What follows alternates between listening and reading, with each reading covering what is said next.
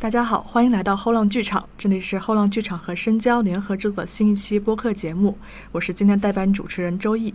今天我们有两位嘉宾，一位是来自中国电影资料馆的李迅老师，另外一位是来自中国传媒大学的车林老师。可能有的读者已经能够猜到，我们今天话题离不开后浪最近出版的一本重磅著作，它就是列夫·马诺维奇的《新媒体的语言》。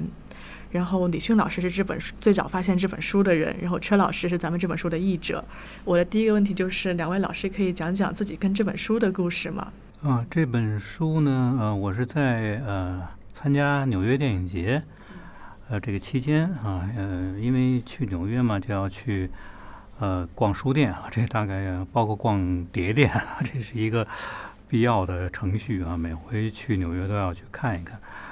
呃，然后在书店里呢，就呃去选购了一些书啊。这本书啊，当时比较吸引我呢，是因为呃，它开打开啊，就是马上就是啊，那个维尔托夫的。带摄影机的人的这个啊图片啊，然后下边都有呃像一个注似的啊，那个注几乎是概括了他这个啊作为这本书的啊，特别是跟用这个维尔托夫的带摄影机的人来去阐述他的数据库电影的几乎全部观点啊，都在这儿了，所以一目了然，一看就啊觉得这个很很不错啊，然后再看。目录啊，可以看到它是一个计算机技术啊为基础的一个理论论述啊。那么就像马诺维奇自己对于啊新媒体的界定一样啊，那就说一定是啊就计算机啊作为这个媒体的一个技术基础的，这才叫啊新媒体。所以这实际上也是他自己比较独特的对于新旧啊之分的一个界定啊，所以就很高兴拿着就走。这个书的理论啊，是基于计算机技术啊来形成的这么一个理论呢。它在啊新媒体啊，在这个数字啊化啊，或包括啊数字电影的这么一个呃界定和展望啊，在这个基础上去建立自己的理论啊。那么这个它的理论的建立的时候是这些。啊，就是所谓原理的东西和最基本的啊，这个实践都已经在啊，就是新媒体实践和电影实践中都已经存在了，所以我觉得这也是他老马根本不屑于再去重写或者说哈修订的这个原因啊，因为这是一个原理的东西啊。刚才李迅老师也提到，就是老马，也有很多人叫这本书的作者马诺维奇叫马爷马老师，足以见得这个马老师的这个开山之作的这个地位。然后车老师第一次拿到这本书的时候，对于马老师或者对于这本书的印象是怎么样的？首先是非常感谢李老师把这本书介绍给我们，然后。嗯，我们也是通过上课接触到了书，接触到了理论和实践之后，嗯，进入到对一个文章、呃，对一篇、呃，对一本书更深刻的理解中。我是最主要的翻译这本书的时间是二零一四到一二零一六年这两年，其中二零一三到一四我是在美国，呃，应该是二零一三年，呃，应该是二零一四年。春天的时候开始集中翻译这本书，那个时候我是在美国的呃 U C Davis，在那个一个大学城的小镇上。呃，通过亚马逊吧买到了这本书的原版，因为之前是已经给我了 PDF 版本，但是感觉翻译的时候有一个原版书在看着纸质版会更有更有感觉一些。然后另外是在当年的六月份，我去 UCSD，当时是参加去参加了一个论坛，那个论坛的过程中就遇到了他以往的几个学生，然后这几个学生就非常推崇和呃认可这本作为教材性质的。呃，基础性的教科书。二零一五年，我的博士毕业之后，呃，我就有了一段时间，一方面可以更高效的翻译这本书的集中时间，另一方面，我也开始呃从事一些相关的实践，比如说在电影节中看一些呃很多的涉及到数据库理论和一些包括交互。跟书中有一些呼应的一些现实性的案例，另一方面也在我可能觉得是这本书冥冥中的影响吧，我也开始参与到新媒体的策展实践中，啊，这也是这本书在翻译的过程中和实践的过程对我的影响。我记得你说过，你的整个的研究兴趣和整整个职业的生涯都是受到这本书的很多的指引吧？我觉得可以从几篇呃之前写的论文来做一个呃回应，就是索引上的回应。比如说第一篇儿呃关于马诺维奇的数据库理论，呃是相当于是一个起始，首先对这个数据库做了一一个嗯一个整体的回顾，包括理论上，包括实践上。然后后来我开始进入到电影节方面的研究之后，发现电影节一直在尝试引入新的叙事方式和媒介方式来做呃叙事上的多元化探索，而 VR 就恰恰好成为了他们选择进入这个时代的一个一个标志。我二零一四年开始翻译这本书，而实际上二零一四年是 VR 起就是腾飞的一个非常重要的一年。对对对，VR 元年。然后那年啊，Facebook 买了 Oculus，然后在电影节，VR 也越来越受到策展人、呃艺术创作者、电影导演、动画导演等等的关注。嗯，所以这也是一个比较有趣的现实的回应吧。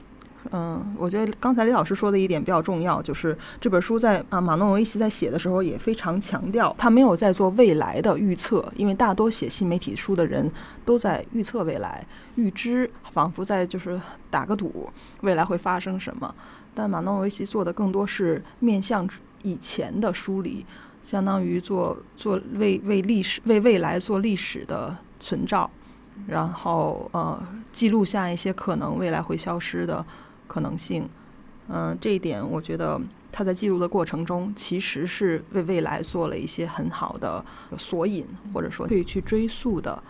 你可以去追溯的，对于过去的案例和理论上的基础，以此为生发，来生长出一一段一段新的脉络，不管是操作上的。呃，影像工具脉络，还是在交互上的这段交互脉络，还是数据库的脉络，都可以生长出，相当于这是一一个大的树根，它正在正在现在新媒体的发展中来蔓延出无数的枝蔓。我记得马诺维奇老师有一个很有趣的一个点，他说的是，当时在电影刚刚诞生的时候，并没有人去梳理，就电影从以前的这种媒体中吸取了哪一些逻辑，但是他现在他在这本书里，他想去梳理，就是新媒体从电影的语言中以及电影的逻辑中吸取了哪些东西，然后我们应该怎么理解他这个说法呢？可以举几个例子来说明一下，就是最早默片的时候。就经常出现，因为默片嘛，所以它要出一个字幕条。这字幕条最根本的就是从最基础的角度来看，它就是以往我们的界面是书，就是文字。那电影它在没有声音的阶段，它就是嗯把这种原有的文字叠加到影像上进行一个说明性的，就有点像咱们以前的书里面的插图跟影像，然后。直接我就直接跳到 VR 了，VR 里面有太多对以前媒介媒介的借借用，比如说最早的 VR 就是他觉得 VR 就是一个整个的球幕，然后他会把电影的电视的屏幕当成一个屏幕嵌在里边，会把书书当成一个你可以翻页的书这种书的界面，电视的界面。呃，甚至电影剧目电影，我这边一个电影，那边一百八十度影像，我给你拼成两块儿，正一面是什么样，另一面是什么样，这两面也许在时间上会有呼应，所以这个呃是媒介发展中非常自然的一个现象。但电影呢，它就是说，呃呃，第一呢，它是一个啊可以机械记录的嘛，这么一个啊这个。媒媒介，另外一个呢，就是说，像老马说的哈，它结合了很多，就是以前媒介的一些哈，这个一些样貌哈，就是呃，无论说文字啊，还是说哈图片，还是说哈其他的，甚至说自己本身的介质啊，就比方说像呃，从这个呃三十五毫米、十六毫米哈超八。呃，那么实际上到后来哈，即使电子媒介出来之后，呃，电影仍然能够啊用特效一些特效的方法，也特技啊来把这个呃这些这些哈，刚才说其他的媒介的这种形式哈能够纳入进来。所以呢，这个这个老马认为啊，电影就是天生的一个多媒体的这么一个呃形式啊。呃，那么他的心实际上体现在于说，就是不光是一个呃，他这个多啊，能够把这个虽然他比方说发明是在哈十九世纪，但是实际上呢，可以把二十世纪啊的东西能够涵盖进去。第二呢，就是说，呃，他的心是在于说，呃，比方说交互性啊，就刚才我讲了哈，这个交互性它嗯包含了最基本的。呃，比方说它的省略啊，它的留白，它的各种啊，比方说大家都都明白哈，比方说呃，这个像像叙事啊、时空跟这个叙境的这种关系啊，做这些省略的时候，都需要观众去啊去想象啊，去去把这个东西给补补足，所谓脑补。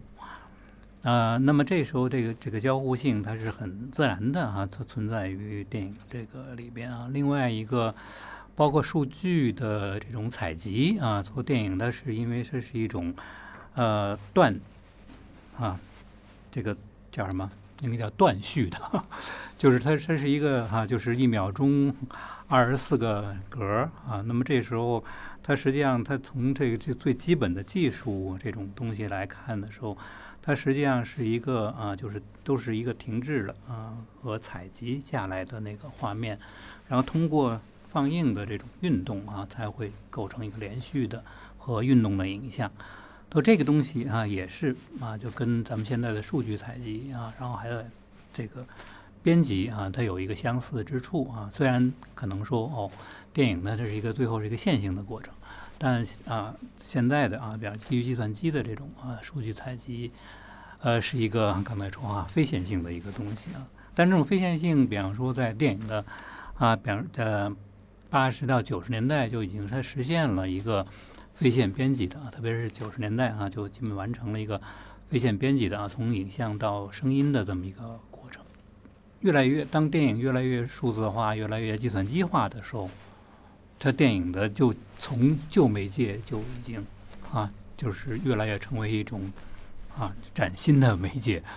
所以这个也是说哈，这个嗯，马诺维奇基于还是说计算机技术和数字技术啊，他对于电影的一个回顾啊，他实际上是把电影纳入到他的啊关于新媒体理论的这么一个啊序列之中啊，来去啊阐发他的思想。那这一点来说哈是非常重要的，而且对于电影的发展呢是一个特别基础的一个奠定啊。因为到之后，无论说现在你发展到一个什么程度啊，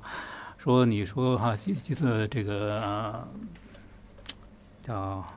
这个计算机影像啊也好，还是说到 VR 啊，在呃前期就进入了呃一个哈。预先的啊，就是可以进入到 VR 场景中，对于电影场景的设计啊，事先的设计等等这些东西啊，一直到 VR 啊，就是咱们说 VR 本身啊，就或者咱们说就和三六零而言，这个 VR 电影，它都是基于就是说这个啊电影作为一种啊新媒体的一种发展，它全部都在这个逻辑里边。看这个书的时候，我觉得特别有意思的一个点就是马老师回顾了那个旧媒体，然后一直讲到新媒体的发展和就比如说 VR，还有各种各样的就这种新的技术。然后发现很有趣一点就是人类一直在追求的两个东西，一个是追求在媒体中的这种沉浸感，然后另外一个就是人类一直在追求和媒体这种新的互动的方式。就大大家已经不仅仅满足于我们在这里观看这个影片，我们可能更多的是想我们去跟这个媒体去接触，去点击它，去操作它。然后这些东西可能在现在的 VR 中已经有了非常多的这个体现。刚才说到的“沉浸”这个词是比较有意思的，可以来串联起从绘画到影像再到 VR 的一个发展的一种呃一个关键词。所以我们经常讲说，呃。其实追溯起来，绘画也是跟空间非常紧密的相连的。我们想最早的呃洞穴绘画、壁画，呃，其实它是非常强调洞穴的那个空间，嗯，它需要在空洞穴里面完成一种仪式感，或者一种宗教宗教的祭祀，或者说一种嗯嗯迷迷信的对于呃神灵的一种崇拜，呃，这种壁画所存在的那个洞穴的空间本身，它就是壁画的一个部分。对，而且壁画它不仅仅是我们现在博物馆里看到的一个二维的那种在博物馆的白色灯光下的这样一个石头上的画，它在那个场景中，那个时候的原神观看壁画场景，它是当时在一个黑暗的洞穴里面有火光，然后只能看到隐隐约约的那些动物，它好像在动，然后它其实不是一个二 D 的体验，它其实是一种三 D 更有感官的那种体验的一个综合性的东西。嗯，我们可以有一个非常好的案例，就是呃赫尔佐格的那个望梦洞。他一方面是赫尔佐格非常强调这个片子要在三 D 中拍，要在三 D 中看啊。一方面是你刚刚提到的洞穴中的火光会形成一个移动的光源，会形成对于呃对于影像的一个呃光照上的动感。另一方面非常重要的是，它绘图的那个岩洞的墙壁是有起伏的，这个起伏会带来呃这个起伏会非常深入的。呃，融合到当时的创作者或者说当时的艺术家在绘画的过程中，在绘图的过程中，对于不同部分的选择，比如说凸起的牛角，它会放在凸起的这个岩壁上，或者说一些动态，它会通通过呃墙壁的呃起伏的动势来体现出动态的不同的呃可能性。其实，在 VR 诞生的好几千年之前，其实人类就有这个追求一个综合性体验的这种呃意识吧。对对对，整体呃整体艺术、整体电影，后来到现在的整体性呃什么整体叉叉，嗯，然后就从壁画之后，我们就后来又到了这个宗教教堂的天穹顶画，这也是一种整体的呃沉浸式的观感的。绘绘图方式之一。然后我们现在说博物馆里面的绘这个宗教画，那其实是跟原始呃最先呈现在绘制在教堂穹顶的那种观那种宗教的感受是完全不同的。然后再往后，呃，如果我们说到影像时代的话，影像对于沉浸感的体现，一方面它在强调呃，首先观影环观影环境就是黑色的，观电影和戏剧都是黑色呃比。尤其是电影，电影是需要有一个黑色的呃黑匣子，你在里边观看一个亮的屏幕。然后之后随着这个对沉浸感的要求越来越强，开始追求宽银幕。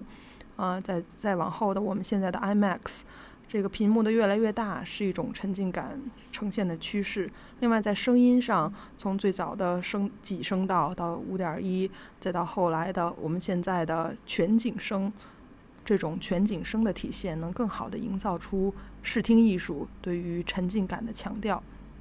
那我们之后说到这个三 D 影像，也是一个对于沉浸感的发挥的一个很很重要的趋势。其实这里的沉浸感就涉及到了一丁点儿互动，就是我们的所谓的复式复式插曲的出屏效果。美国五六十年代曾经兴起过一段噱头式的 3D 电影，就很多就是朝观众来扔东西。他期待观众是要互动的，就是你要闪躲，然后这种闪躲，一方面它形成了一个对于影像的你仿佛到了那个场景中的一个沉浸感，另一方面也在激发观众对于自身位置跟影像之间的关系。然后再到后来，我们 VR 的发展，就是一方面我们在视野上让你的让整个的屏幕围绕你的上下左右，你包裹在整个的画面中，另外声音也是实现了全景声。可以跟你的位置进行互动，呃，相当于把沉浸的方式做到了极致，也是呃，当然是新媒体的发展、技术的发展实现了这种可能。另一方面，也是为人类提供了一种全新的跟对象互动的方式，就是我们不仅是在。观看一个作品，也是参与到一个作品的世界的建构中，不仅是故事的聆听者，也是故事世界的建构者。在传统的电影中，就观众的视角只能随着摄影机的视角去移动，摄影机看哪里，或者剪辑师说应该看哪里，观众就只能看到哪儿。但是在 VR 世界中，就观众就是一台虚拟摄影机，它四处游动自己的视角，然后去探索这个虚拟空间中的各个部分。然后我觉得这好像是一种观众他的身体跟这个。影像空间之间就有了一种新的关系。啊，就这个 VR 的这个特点来说啊，至少从实拍这儿来讲啊，这个呃，摄影机视点就是观众视点啊，这应该是一个很重要的一个特征啊。呃，那么实际上就是你要稍微总结一下哈，这个 VR 的一个呃，从视点表现上面的一个特点来说，我们可以看到基本有三种哈，就是。呃，第一种呢是这个呃客观的啊，就是摄影机视点，就是观众的视点。那么观众实际上是旁观的去看这个哈，这个 VR 叙事中发生的哈，讲述的各种事儿，还包括啊人物什么的。那这时候他这个哈，这个视点有时候会比较高啊，就比较最比较初期的那个 VR 的时候哈，那叫巨人视点。然后他就很高的那么看着下边的这些这个这些人，啊，但是他这个人你就是一个旁观的啊，嗯，他可能又又称为幽灵视点，因为实际上那些人是感觉不到你的啊，你就是一个完完完全全的旁观者。呃，然后第二种呢，就是说，哎，这个摄影机视点作为人物的一个视点啊，所以这时候观者也采取了这个人物的视点，你是这个故事发生中的啊其中一个人物的。啊，这个眼睛啊，来去看周围，然后你去介入啊发生的这个事件啊，呃，那么这个当然就是有很强的这个啊，就是咱们说，因为你在故事之中啊，所以这时候会有一个比较比比这个前者啊，就客观的更强的一种啊一种感受啊，包括沉浸感，包括交互的东西啊。那么第三种就是说主客观的一种就是变变换啊变动。就这个东西呢，实际上啊，在啊最近看的 VR 里边，那能有挺有不少啊，是这样的，就是说，在一个 VR 的啊这个作品里边，它会有主客观视点的变化。那么一方面，它作为客观视点，可以看到哈这两个人，比方说那个 Battle Scar 啊，呃，他看到这两个人在场景中啊，然后你这时候是客观视点。然后等那个场景变到从室内变到室外的时候啊，然后这时候啊，就是你可能就是是一个主观的了，因为你是变成了那两个人物之中的一个人，因为那另外一个人物会对着你说话，你呢是在啊，就是一个啊这个这个车站或者在一个什么场景里边啊，所以这种方式它要求的就是非常流畅和自然的转换啊。呃，而有的啊，就是在这方面做的不那么好的时候，就你会看特别有意思。比方说，这个呃呃，你是正跟人做个游戏，然后那边一下就，你这会儿正还是主观视点，那边应该是拿一个哈一个，比方说一个被子或者一个啊头巾什么，给你把你头一下就罩住了。啊，按说你这应该冲你来，就应该把你罩住啊，结果你实际上这会儿采取的是。客观的视点，你看上去把那个人就是刚才你假装其实是那个人的那个视点嘛，最近突然你就跳出来了，结果照的是那个人，所以就特别别扭，你知道吧？因为明摆着是应该冲你来的啊，就这时候转换上就这个转换点是不对的啊，就是应该他采取非常自然而且非常啊这个这个合乎逻辑的啊，就是在动作上的那种转换点，就刚才我讲的前面那个啊，在室内室外的这种变化上面。啊，就是你在新的一个空间里边的时候，你已经成为一个新的视点，这时候就会比较自然一些。呃，那么这三种应该是比较现在比较常用的啊，这个试点的一个设计啊。嗯，当然就是在最早的时候啊，比方说我们一七年啊，在这个威尼斯看这个啊第一届的这个 VR 的竞赛单元的时候啊，那么好像相当多的。作品都是就是说的人物啊，就是这个摄影机就是人物啊，然后观者采取的是人物的视点的这个方式啊。从纪录片来看，客观视点的比较多啊，然后慢慢的就是在交互啊，就在这个啊叙事作品中也能看到，就刚才说视点转换的这种啊作品多了起来。说到一七年威尼斯，关于第一视点这里边儿，嗯，因为当时基于呃很多 VR 摄真实的 VR 摄影的摄影机都非常的巨大，所以他们都比较呃有意识的设计了受限受限的主角，包括坐在轮椅上的，或者说渐冻人，或者说机器人。嗯，或者正在绑在宇航呃升空中的宇航员。这个狭小空间中不能移动。呃，刚才说到了一点，就是您说那 Battle Scar，其实那是一个比较有意思的案例，就是它其实是一个，它不是一个三六零，它是一个交互的。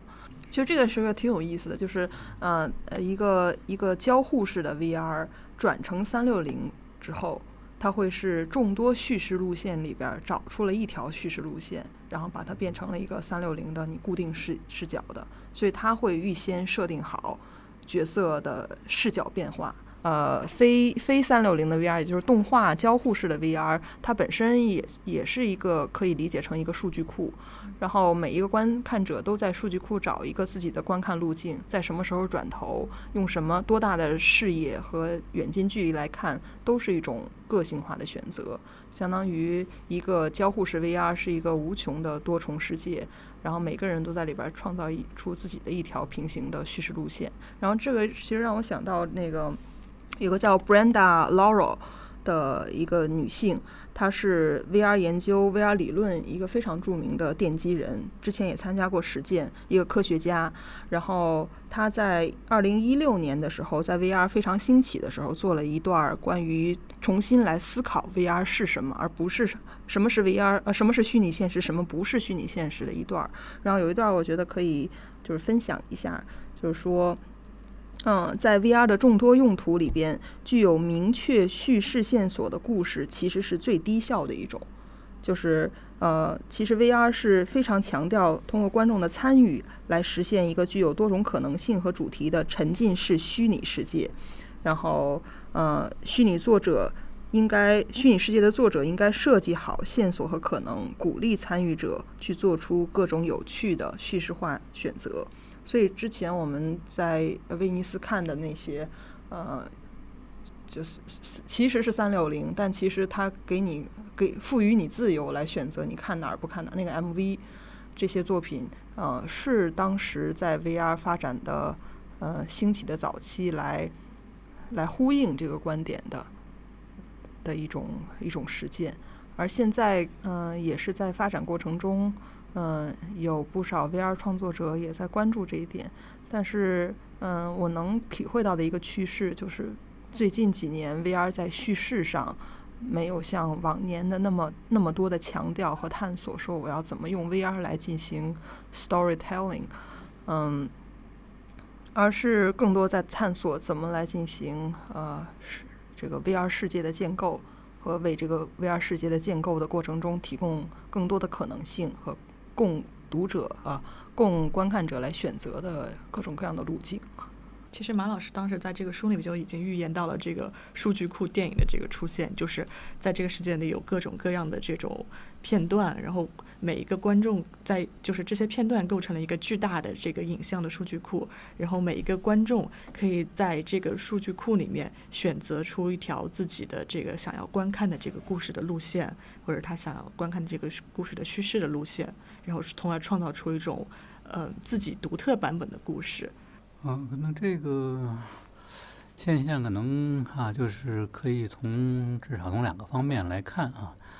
就是一个方面就刚才讲了哈，就是说它这个呃所谓交互性在电影中呃是呃一直就有的啊，就是自从有了剪辑之后啊，就是你去啊这个这个剪短了或者说省略了东西的时候，呃，他就会啊就就有这个哈关于。这个观众去想象啊，脑补这个的一个一个呃现象吧，是这么一个特点。呃，那么这时候就是说，在呃电影中啊，特别是说呃在呃比方说早期的啊，像马诺维奇注意到的啊，无论是维尔托夫啊，还是后来的格林纳威啊，他们的电影中都可以看到明显的对于就是呃数据库形式的一个啊很自觉的一个。呃，这个探讨和呈现啊，呃，这种呈现就是说，它特别标准的，就比方说啊，把这个哈假，比方我们说一个例子哈，这个格林纳威的早期的短片《窗户》哈，他就会哈拍摄哈有多少个，比方说十几个哈，这样都是住宅的窗户。影像影像都是这些，然后那个声道上就要说哈啊，每年这个要在窗户上跳下去的人有多少，跳下去的人有多少，男的有多少，女的有多少？啊，然后呃死了多少，没死的多少？啊，然后呃等等等等啊，就是全是这这就是这种，就像你像一个分类似的那样的一个啊，就是就像做个数据库似的啊。所以在这个格林纳威的这个影片中啊，可以看到非常多的这就是所谓数据库的这个啊这种形式哈。那么这种数据库是他们很自觉的在影片中就交代出来的啊。还有一些呢，比方说呃刚才讲的这个马诺维呃维尔托夫的啊，他那需要就是说观众就刚才讲交互的时候，观众得去在里边去整理出来啊，就像啊你去把。呃，电影胶片来啊，从素材来做剪辑一样啊，实际上你可以整理出来，呃，在维尔托夫的电影中整理出来不同的啊，就是说数据库的这种序列，比方说，像它是可能是一个表现城市生活的数据库，然后这里边又包含了就是说休闲和工作啊这两个方面。那么这时候这两个方面，其中又包括了就是不同的工种的啊，不同的劳动人民从事工作的各个工作的这么一个啊集合啊，就是能够集合出来的。那么不光是这些，它还有包括电影技法的集合，也就是当时出现的几乎所有的电影技术、电影技巧，全部在它里面都使过了，就都使用过了一遍啊。无论是什么停机彩拍、什么叠印、什么各种哈多次曝光，然后。呃，各种啊，这个多维多屏啊，就是啊，分割银幕等等，全部都做了这个啊，慢动作、快动作啊，这种都做都都做了，就是都都使用过了。所以这时候它几乎可以说成是一个当时啊，就是电影技巧的一个数据库。所以这是其实你需要啊，就观众去介入啊，然后去呃梳理啊，然后归纳得出的这么一个。啊，结果啊，就是说这时候这两类的啊，无论是说自觉呈现的，还是说需要观众梳理的，它都是说它要形成一个，就是说可以去啊分分门别类的一个序列啊。那么这时候需要一种啊，就是所谓咱们的剪辑也好啊，还是说它的叙事也好，成为一种导航来去引导啊观众去去去去去去感受啊，去去去接受这去啊体验这些东西啊。那么这里边就说谈到了，就是说，就是说，所从这个哈维尔托夫的这种啊个案中可以看到交互性的存在。为什么说还是说哈老马为什么把维尔托夫的 带摄影机的人他一定要搁在啊这个他的书的头啊最最前边？也就是说，它已经包含了啊就是数据库电影的所有的啊这种成分和要素啊。呃，所以这时候到了数字电影时期，就是我们可以看到，就刚才你讲那种。就是说，这时候数当电影啊完全数字化的时候，它跟以前的啊，无论是处于它的哈这种胶片的哈物理的这种啊呈现物质的，还是到电子的，比方说模拟时代，它这时候它都是说啊嗯，你的这个你它它因为有损耗啊，然后包包括就是说在你复制情况下的这种损耗也好，还是说它能够去呃呃。因为你要是汇成一个哈，刚才说哈一个多媒体的形式也好，还是说哈你去去哪怕进行就是不同的啊，就刚才说进一步的在我们在数字阶段看到那种创作也好，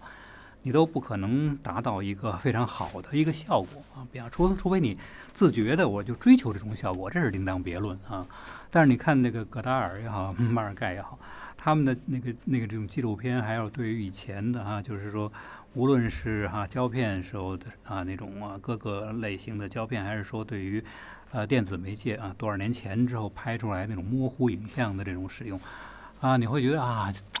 这这这个还是有问题啊，这这这那个影像太模糊了，或者太太那简直就放大荧幕上更无法令人啊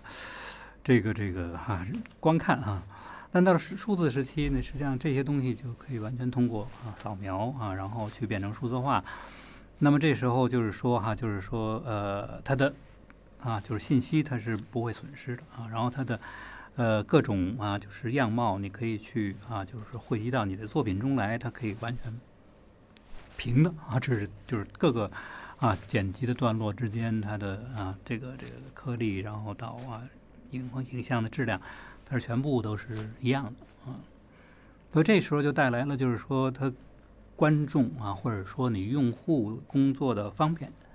也就是说出现了就所谓叫交互电影的这个动概念啊。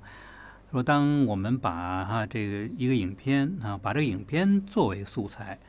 或者我们把影片的素材啊直接放到网上的时候，那么就会有啊，就是网友们过来，就是来去啊做自己的这种各种剪辑、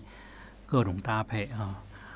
呃，然后以及啊，就是说网友会主动的啊，用不着你在这再放素材了，因为现在互联网有无限多的这个素材，他们就会在这里边去选择各种各样的这种素材，然后来去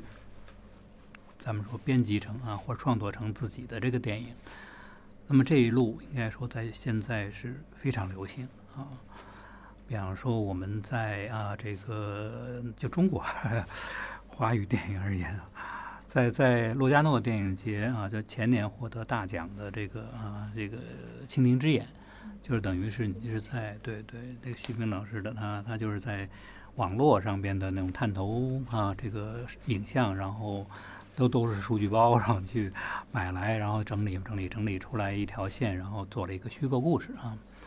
然后包括像这个哈，就是去年啊得大奖的。呃，在鹿特丹电影节啊得大奖的这个啊完美现在时，也是啊，就是网络上直播，网络直播，然后他把这些直播的这个啊选了几个人，然后把那几个人的啊相当一段长时间的这个录呃这个直播哈，然后都给来做了一个剪辑，然后那么形成了就等于说呃用了这一个方式来去对那个人物做了一个。就是影像化的，或者啊说这个电影化的那么一个研究，呃，完全没有啊，就是访谈的这种段落啊，完全都是从影这个网上选取的这些直播的段落。那么一直到今年啊，在这个鹿特丹电影节哈获得呃叫 Found Footage Award 啊，就是这种。啊，这叫什么？记得影像奖啊！这是在前几年，应该大概有三四年前，啊，鹿特丹电影节设立的这么一个奖。那么今年的这个奖也很有意思，就是都是就是以前的啊，就是找来的一个家庭录影，啊，就是一个夫妻俩的啊家庭录影。那么从啊，他导演又说，哎，又找到了一本日记啊，这个是这个啊，这个女主啊，就是这个妻子写的一个日记啊，几十年的。那么实际上就通过这个几十年的这个影像啊，这么一个连接，根据这个日记来去做了一个剪辑。那么从中啊，就是来透现出这个女主啊，就是妻子，她对几十年的这么一个啊，跟她丈夫的关系，以及跟她社会的啊，跟亲戚啊，跟社会关系的这么一个一个独白啊，等于是一个啊，应该做的是非常的啊。精致啊，和和和和和巧妙啊，嗯，所以得了这个奖。但其实就是那个日记都是伪造的，它是一个虚构故事啊。所以它也就是说，它它这种方式啊，就是说它都是在数字时代才能够去有这种方式啊。就是一方面我们可以看到啊，在这个啊这个这个数字电影的这个。啊，这个概念下边啊，一方面可能会是一个数字拍摄啊或数字后期的过程，另一方面就是也有可能去在啊，咱们说网络上或者在啊，咱们说民间的这种啊影像的啊搜集上，然后它通过啊数字啊的化的这种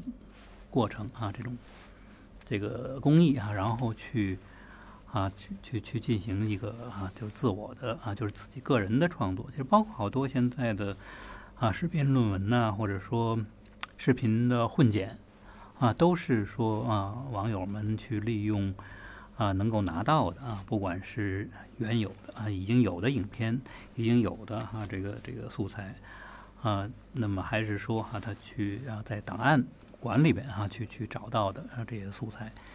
呃，然后就去做一个啊，这个自我的啊，还是说自己的一个创造啊。所以这些都是说哈，就是数字电影啊，以及就是数据库的啊这个概念啊，能够去啊影响到啊电影创作的一个很啊很重要的一个现象或者啊事例吧。嗯，其实就是从这个数据库这个预言出发，然后我们看到今天它有各种各样的这种数据库在现实生活中的这种可以说是投影吧。就一方面，比如说 VR 电影中，就观众可以自己选择视角，然后自己选择叙事。然后在我们现在的一些，比如说呃影片中，比如说最新的一部《黑镜》，比如说在 B 站，就也有这种观众可以自己选择结局的影片。观众有更多的就用这个现有的素材去剪辑自己想要的影片的权利。其实这些东西，我觉得汇总到一起，是不是就反映了我们跟影像的关系正在发生变化？就是选择的权利好像越来越多的到了观众的手中，影像不再是一个非常远的、就有光晕的，我们要远远的去看的东西，它变成了一个就观众可以去触碰，然后观众可以去把它打乱，观众可以去选择的东西。从这个影像的啊，就是说，或者说哈，这个互联网的这个啊民主性来说，好像看样子是这样的啊。但是说从这个呃去创作或者实践的角度啊，或者呃或者简单从艺术的角度，可能也是从两方面来看啊。就是一个比较从微观的角度来说，这种操作啊，比方手柄的这种操作啊，呃。如果仅限于就是说对于叙事的选择啊，或者包括呃你拿了什么东西啊，拿了拿起来什么东西来观看，或者说呃具体某到某一个啊，比方装置的一个场景，然后你去呃用那个东西去实现，就是你自己介入叙事啊，去去去，比方说救一个人啊，这个啊前年那个那个那个。呃，威尼斯啊，那个威尔展里面有一个啊，就是你去救一个他那个船啊，去被网啊，去被那个河上边那个网给挂挂住了啊，然后你去救他，就这些就是 都是一个就是特别低级的、简单的 这种交互，就是哪怕你介入了叙事啊，就是实际上就是马诺维奇的呃他的想法啊，我觉得他作为理论家啊。呃，也作为一种啊，就是新媒体艺术家啊，他的想法是跟这个啊，就咱们普通的吧，只是做啊，比方说沉浸感，只是做一种啊交互，然后观众有一种啊，第一身临其境，第二呢啊，能够这个这个就身啊，叫身体力行啊，这两个方面，他他他可能不不不只是这一说啊，所以就这时候再说到马诺维奇自己的啊，就是说他的。创作啊，用这个来来举个例子来来说明这一点，就可以看到，就是说，嗯，他比方说他他他自己啊，称作自己的这种啊创作叫软软软电影啊，或者叫软软件电影，呃，实际上也还是说他去工作了一个啊，就像这个方向哈，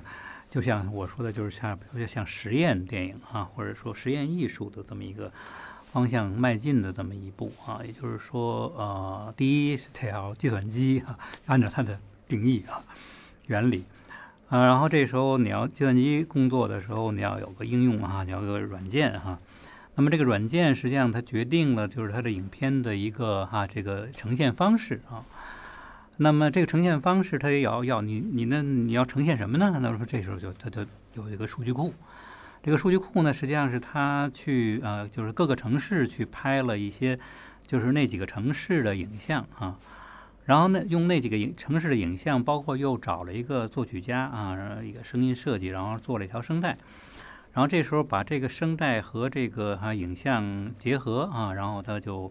呃用一个软件啊，把它给。就咱们说哈，用通俗的话讲，就是把它给哈这个这个纳入这个软件的一个自动化的一个设计啊。那么这时候它就呈现出来的啊，就是说，哎，它再附加了一条这个旁白声带啊。所以这时候呈现出来的就是它随着那个哈软件的一个自动化的放这个播放。所以你看啊，第一啊，计算机基础，然后数据库的影像和声音。然后加上这个软件啊，把这纳入进去，然后你要是一种自动化的呈现，这几种啊都达到的时候啊，它就是啊一个所谓软软件电影啊。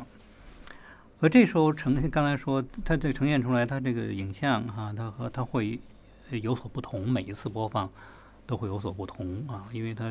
它这是一个软件的啊。这个这个一个操作，它如果不设计成啊，假设啊，咱们就是说它可以设计成一个固定的、循环往复的、一成不变的，它也能够设计成一个就是有变化的啊，就是这个不断有变化的，就是那么一个呃东西。所以，但呈现呈现出来的啊，是刚才说就是说这几个城市的啊影像和啊对于这些啊就是在画面上呃也跟画面影像有相硬的啊，也就是说你你第一遍放它可能可能没准儿哈。关系比较密切一些，第二回放，哎，怎么换了位置了，或者怎么着啊？但是就是它的声音和画面是并不是完全那么啊衔接的那么一个东西，它常常会是表现啊，就现在声音的一种理论啊，就是声音它是可以跟画面形成一个啊，就是咱们说离散关系，或者说是平行关系啊，或者说对应关系这么一个东西，而不是说啊，声音和画面就是一个一元的啊和。声音只是画面的附庸啊，只是一个自然呈现这么一个啊效果，像原来比较古老的这种啊声音的这种创作理论一样。所以这时候就是说，咱们说这形成了一个很完整的啊，就是说它对于啊，就是无论就在新媒体基础上，在计算机基础上呢，对于电影的啊这个媒介本身的啊这个创作的一个突破或者一种探索。所以在新媒体的呃创作中啊，或者说其他的新媒体艺术啊，或者说啊更窄的来说啊，就是说数据库艺术，实际上都是基本上啊，都还是都是运用这几个啊，咱们说这几个基本的技术啊和原理，然后来去发展啊，就特别是用数据这个形式啊，数据库的这个形式。啊，来去发展自己的这个种啊，这个创作，这都是非常实验性的东西啊。就是有电影的这一路，但是也有去视频然后装置的那一路。啊，特别是说哈，在这个啊，就是为什么说哈，这个说视频呢，形成了跟啊这个这个以前传统的哈这种胶片，然后一直到啊这个数字的这么一个技术的一个相对的啊，就是。呃，搞实验电影和做新媒体的艺术啊，多媒体更愿意用视频的这个这个东西啊。它第一就是啊，节约成本，比比较便宜；第二，它可以哈，就是现在从现在的技术来说，可以啊，完全能够满足他们在这上面的一个发挥啊，一个一个啊，而让它就让这个啊这种 video 跟这个啊，就所谓 film 或者跟这个。咱们说普通的这种电影啊，能够拉开这个距离，嗯，那这也是说哈，就是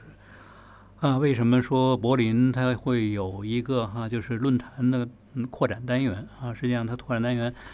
明码就是明码不是明码标价，就是很明确的去写这是一个多媒体的单元啊，就是所以很多的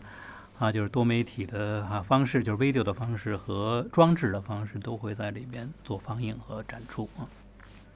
所以这，所以我们总结下来就是说，你一定要区分，就是作为普通的哈叙事的这种啊，能够让大众参与的这种啊一种探索啊，或者一种方面啊这种方面。另外一个就是很艺术的、很实验的哈，在在在这个啊实验电影或者在艺术的创作那的那一个方向上边去进行探索和实验的那种啊。啊，那些啊，就是艺术家或者那些那些创作者们啊，所以这时候就这两方面都在同时走着，形成一个就像过去的实验电影跟常规的电影啊，或者说先锋派跟啊这个啊常规的或者商业电影一样的这么一个啊平行发展的一个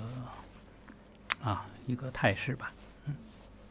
然后这个现象其实，在在各种新媒介。创作中，包括 VR 创作中，也有呃也有非常现实的体现。一方面就是我们在那个那个老马的书里面，他也提到说，以往拍电影的人，就是说电影的用户，他都知道电影语言，但他都不会用电影语言，不会使他会他懂得，但不会使用，就相当于他会他看的他能看，但他不会拍。但现在计算机技术，尤其是这个呃。嗯，电影变成跟计算机技术结合以后，大家都可以自己去剪辑，相当于一方面是技术的难度的降低，让大家能有更多呃友好的界面，对用户友好的方式来降低剪辑和这个艺术的难度。另一方面也是呃两个方向在发展，一方面拿 VR 说，就是拿一个三六零全景摄像头在那儿一杵，记录记录下来，你也可以上传，说自己是一个 YouTube 的 VR 呃呃这个提供者。但另一方面，嗯，我们这个 VR 记录下来这个全景的世界之后，呃，通常会经过一个拼拼贴过程，或者说后期的再缝合过程。那怎么认识这个缝合？观众，呃，或者说这个普通的爱好者和艺术家对这个缝儿就有不同的认识。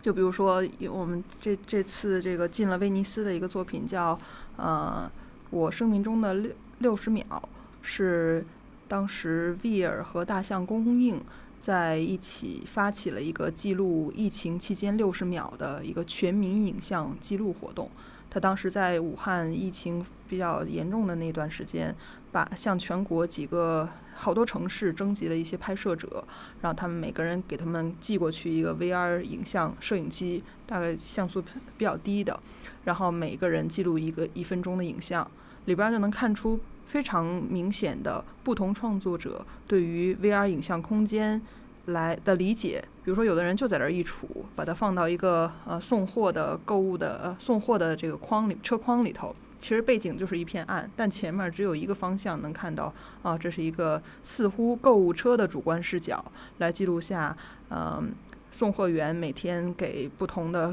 这个禁闭关关在家里的人送货的这样的场景，然后另一方面，我们看到有些纪录片导演会非常有意识的利用场景，比如说他会在场景里面立一个镜子，然后这个镜子其实是拓展了一个这个空间的可能性，然后有的创作者会选取在一个空旷的带有时钟的广场上，然后来赋予整个场景意义意义就是历史性的意义的记载。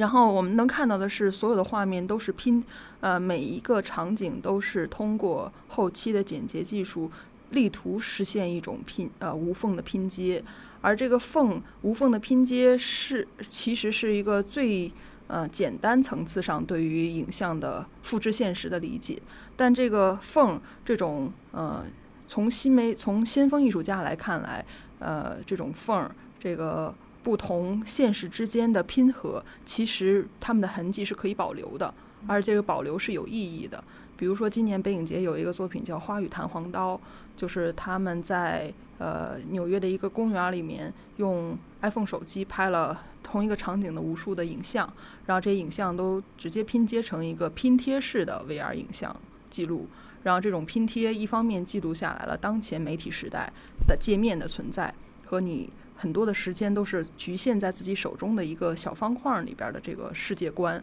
另一方面，他也在把 VR 的呈现方式做了一个艺术家式的探索，就是我就要就要拼贴，我这种回应有点像立体主义绘画时候时代的那种，我我可以同时在不同一个空一个时间里面看到不同空间的这种画面呈现。呃呃，这种探索的实验方式也是两个。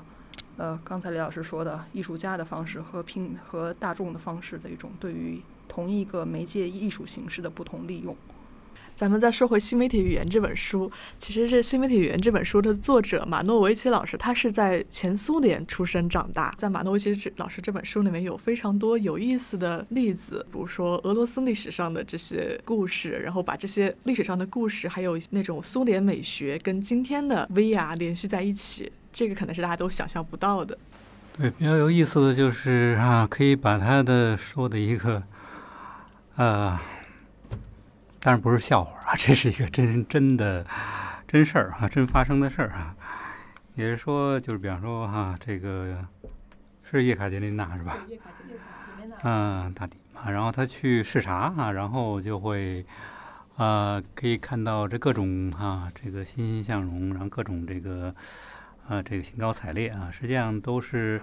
呃，为奉承他哈，然后糊弄他的人，那么做的各种各样的一个，呃，就我们讲电影中的景片儿哈，然后形成了一个让啊叶卡捷琳娜大帝的一个沉浸感，就是我沉浸在一个哈一片呃美好之中哈。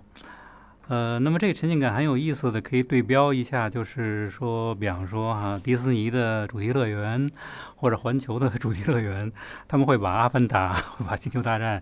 然后哈呃这个做成啊就是沉浸式的这种啊一种体验啊，就是不像以前可能说观众哈只是一个就是旅游者啊进去看看就完了啊。那么像有的啊沉浸嗯这个主题公园啊，比方说我印象里应该有嗯加勒比海盗啊。呃，还有等等啊，就是说，可能未来因为《阿凡达》可能刚刚开吧，好像也就是去年吧，就不是疫情了，呃，等等啊，就是它未来肯定是要说，就是观众进来啊，实际上是有点角色扮演的那个性质啊，就是你成为一个呃影片中的呃角色啊，然后这个角色呢，它不光是一个就不几它。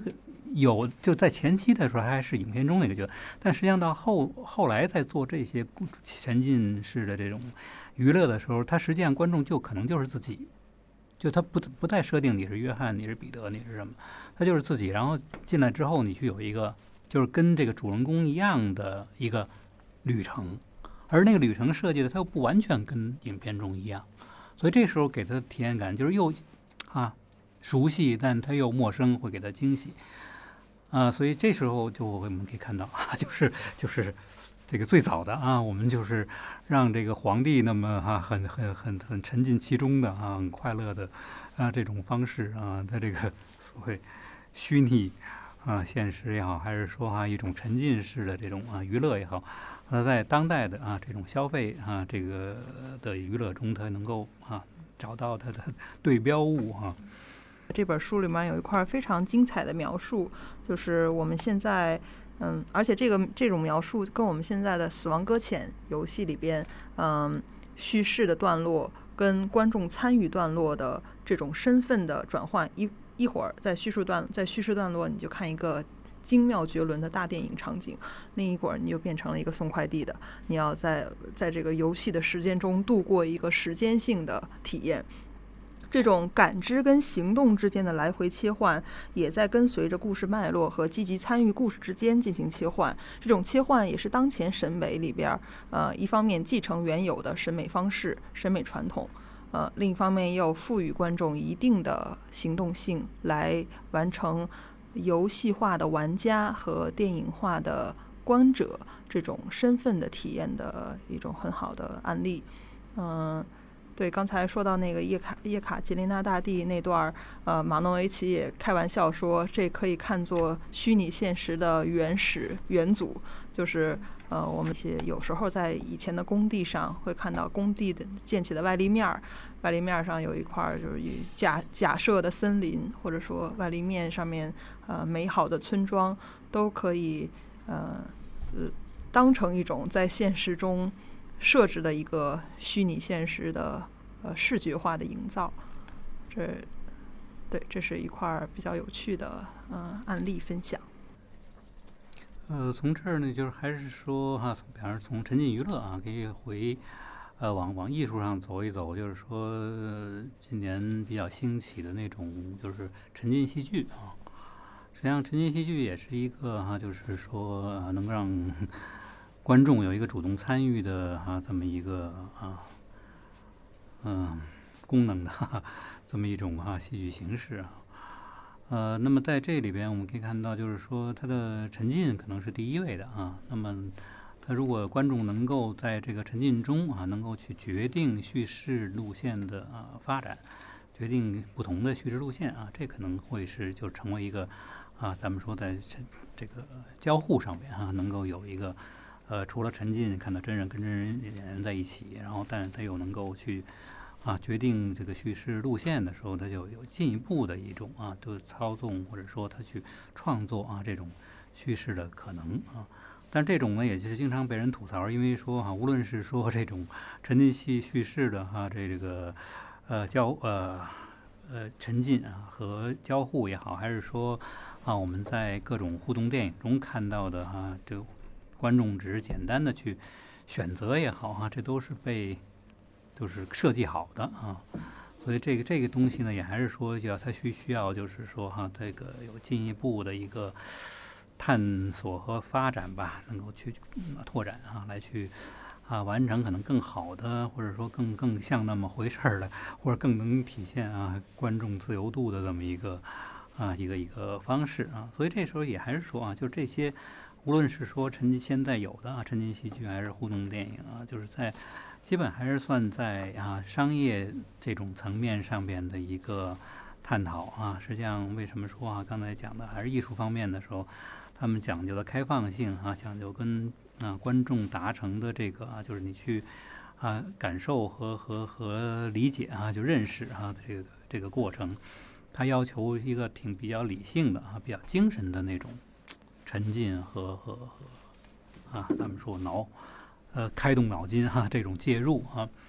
呃呃，那么就还是说啊，就是这这跟这个商业这种这这这块儿还是不太一样啊，所以也是。被有人认为啊不爽，或者说 被有人认为比较艰涩啊这的的原因啊，就是说艺术家的这种啊创作来说，它永远是哈跟这个商业跟消费是格格不入的啊，就是它会是完全两回事儿啊，所以呃这个还是哈要要认识到这一点还是比较重要的吧。说到这个啊，刚才车林说那个哈，就是在混淆啊，就是说。你的啊，就是感知啊，这这个这个这个上边来说，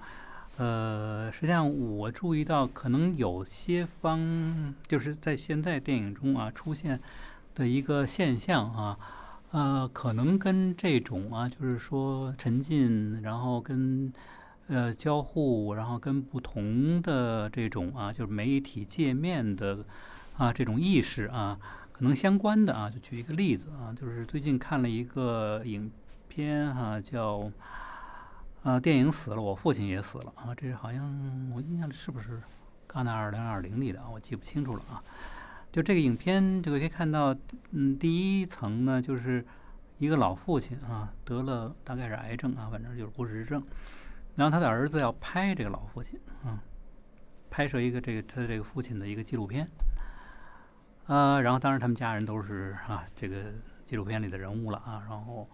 那么这时候他拍的时候，就是主要是以老父亲为这个对象啊。那么这时候就会发现老父亲对着镜摄影机去说：“呲儿他儿子啊，就是拍拍电影的这人，呲儿他。”然后呢，他就会这时候这机器拉拉出来的时候，把儿子拉出来了。所以这时候你可以发现，这个这个这机这这这是两层了啊。拉出来之后就变变成儿子的这个这个他儿子跟这个父亲的这关系。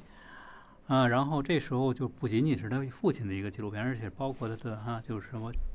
父子关系啊，或者说亲怎么说家庭关系的啊，这么一个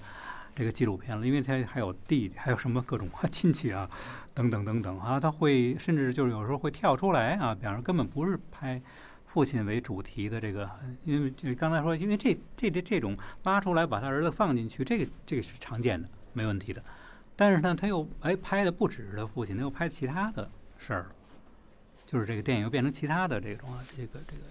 事件的，或者他跟他其他的家庭成员的关系的这么一个啊一个一个记录。那么这是就跳出来，就是说，哎，就是你这前面这两层，我等于又又跳出来这一层啊，成为这个这样，就是说客观的了，因为这个拍摄的这个人已经在这这个里边了。啊，已经在这个，所以这时候我们再一看，他还用了，就是他们拍摄的小电影，他说小时候就喜欢这个电影，所以用了不同的介质的啊，比方说录像带、DV，然后拍的甚至挺好的了，看着像数字，那就更高级的 这个数字机，然后拍的家庭场景，所以从比较模糊的哈、模拟的啊这种啊，就是比方说录像机，然后到后来的啊数字机。哎，它形成了就是对于这个家庭啊，包括对于啊就是父子关系的一个在第一就是历史上面的啊这么一个呼应，第二是在媒介上面的，就是界面媒介界面上面的一个呼应。所以它这种啊就是交叠啊，就是不同的介质的交叠和不同的啊，就刚才说就是在拍摄不同的拍摄主体的在这种交错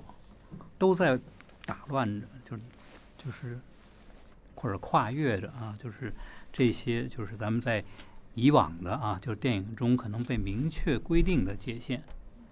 所以这种影响啊，或者这种意识，我觉得可能就是从 VR 啊，过来，因为它它已经变成了就是一个连续统，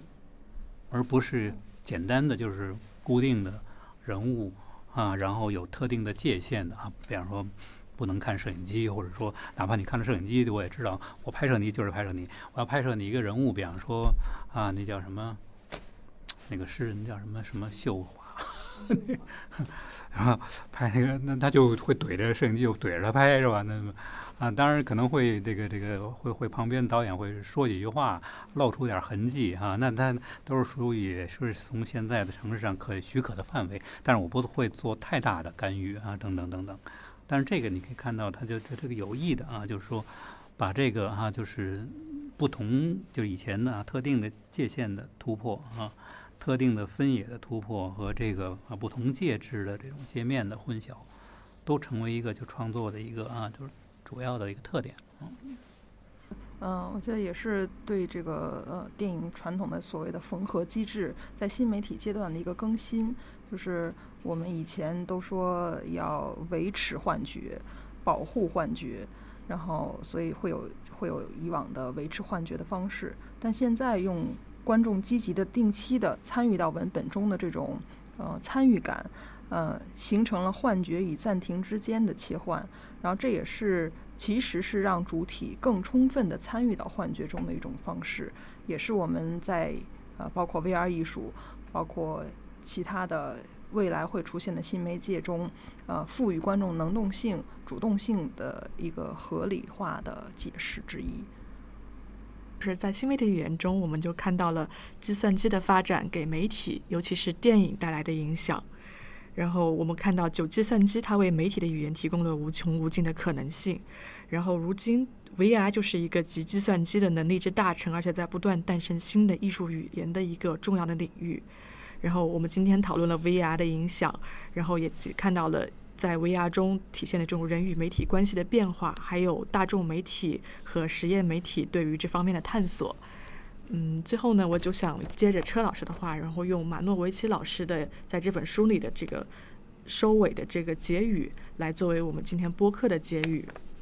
我们可以说，新媒体将文化和文化理论转化成了一种开源代码。从根本上看，文化技术、文化习俗、文化形式和文化概念的开放，是计算机化带来的影响最为深远的文化效应。它这是一个给我们重新了解世界和人类的机会。